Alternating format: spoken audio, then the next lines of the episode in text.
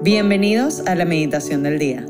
Si quieres encontrar más recursos y experiencias de oración, puedes visitar nuestra página web www.meditaciondeldia.com.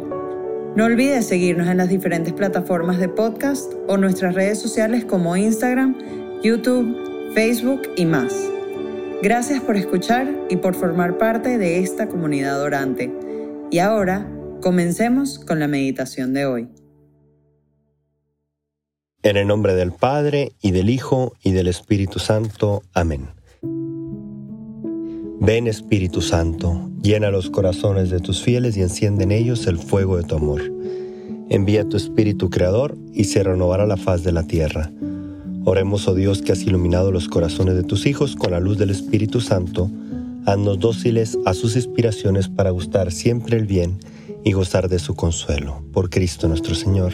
Amén. El día de hoy, viernes 6 de enero, es decir, primer viernes de mes, pero primer viernes del año, vamos a, meditar en el Evangelio de San Marcos, capítulo 1 del 7 al 11. En aquel tiempo, Juan predicaba diciendo, ya viene detrás de mí uno que es más poderoso que yo, uno ante quien no merezco ni siquiera inclinarme para desatarle la correa de sus sandalias. Yo los he bautizado a ustedes con agua, pero Él los bautizará con el Espíritu Santo. Por esos días vino Jesús desde Nazaret de Galilea y fue bautizado por Juan en el Jordán. Al salir Jesús del agua, vio que los cielos se rasgaban y que el Espíritu en figura de paloma descendía sobre él. Se oyó entonces una voz del cielo que decía, Tú eres mi Hijo amado, yo tengo en ti mis complacencias. Palabra del Señor. Gloria a ti, Señor Jesús. Estamos todavía en esta primera semana del año. Y muchas veces en esta semana uno se hace propósitos para todo el año y es algo muy bueno, hacernos buenos propósitos. Y quisiera que esta vez, en este momento de oración, pensemos en esos propósitos que puedan ayudarnos en nuestra vida. Podemos hacernos propósitos para muchísimas cosas mejorar, Puede ser algo más físico, puede ser algo más intelectual, puede ser algo más espiritual. Y yo quisiera enfocarme en eso. Vamos a hablar de algo, de, un de propósitos de este año que nos puedan ayudar en el alma. Porque a fin de cuentas es lo más importante de todo, nuestra salvación eterna, ¿no? Llegar a la eternidad con nuestro Señor. Entonces creo que nos puede ayudar algún propósito para ir creciendo en nuestra vida espiritual en este evangelio me gusta mucho como Juan, el bautista, que bautiza a Jesús, dice, hay alguien mucho más grande que yo, que no soy digno de desatarle sus sandalias, ¿no? Este, como diciendo, él siendo aún, en ese tiempo vamos a poner así famoso, él era humilde y consciente de lo que era, preparar el camino para, para Jesús. Entonces, un buen propósito para este nuevo año es algo que nos ayude a crecer en nuestra humildad, algo que nos ayude a, como Juan Bautista, a ver a Jesús y decir, Él es el importante en mi vida. Porque muchas cosas en nuestra vida a veces nos distraen, nos andamos fijando en miles de cosas y se nos va la mirada de Cristo. Se nos va la mirada de lo esencial por estar entretenido con miles, miles de cosas y a veces es un poquito inconsciente. Entonces, sí pensar, ¿qué propósito me puedo hacer este año para vivir más cerca de Cristo, sea algo de vida de gracia que me está afectando en mi vida, el caer tantas veces, sea más oración, más intimidad con Jesús, porque luego eh, uno es más fría la relación con Jesús cuando no hay intimidad, cuando, cuando no hay oración con Él, ¿no? En el Santísimo, en la Eucaristía o algo así. Entonces, pensemos en algún buen propósito. Ahora, no basta con hacer un buen propósito. Lo digo por lo siguiente. Por ejemplo, en los deportes. ¿Cuántos se proponen ser el número uno en el mundo en esto? O, en, o ganar esta carrera, o ganar este partido, o lo que sea.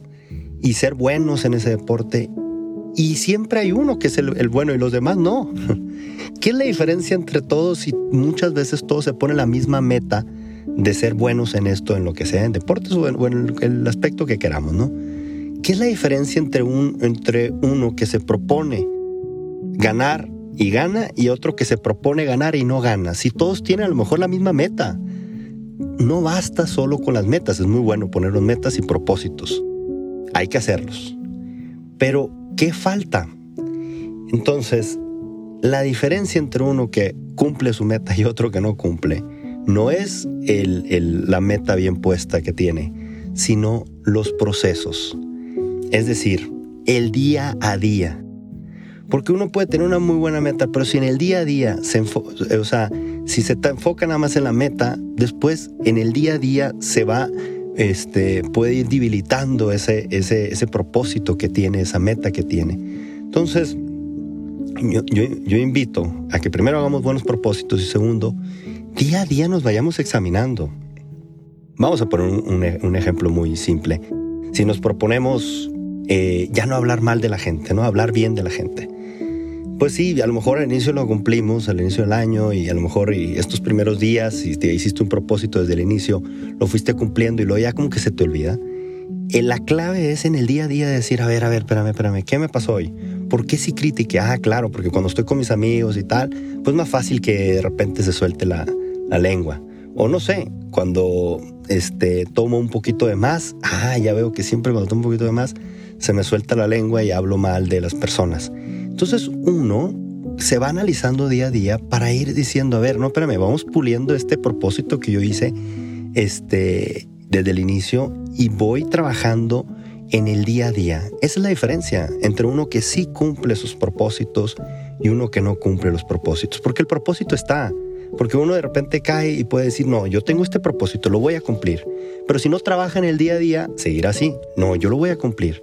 Entonces, vayamos puliendo nuestros propósitos de este año y sí lo lograremos. Con la gracia de Dios, si, si es una cosa que queremos nosotros cambiar en nosotros o mejorar en nosotros, que agrada a Dios, ¿quién es el primer interesado? Pues Dios y la Virgen, de que lo podamos lograr. Entonces pidamos su intercesión, Señor. Mira, estoy haciendo este propósito por amar amor a ti.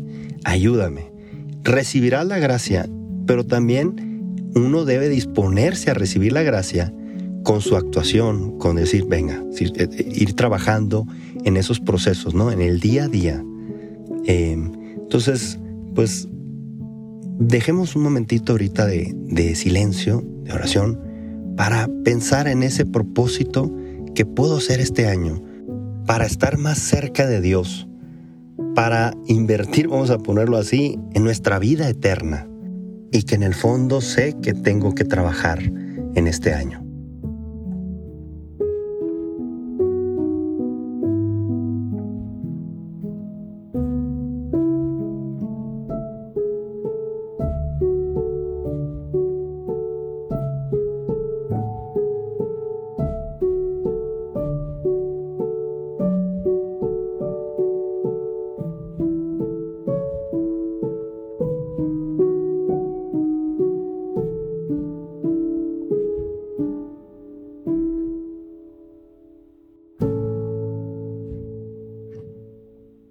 Damos gracias, Señor, por todos tus beneficios, a ti que vives y reinas por los siglos de los siglos. Amén. Cristo, Rey nuestro, venga a tu reino. María, Reina de los Apóstoles, enséñanos a orar. En el nombre del Padre, y del Hijo, y del Espíritu Santo. Amén.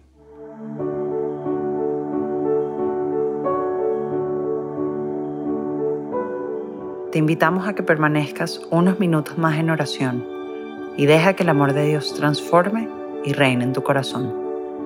Nos escuchamos mañana.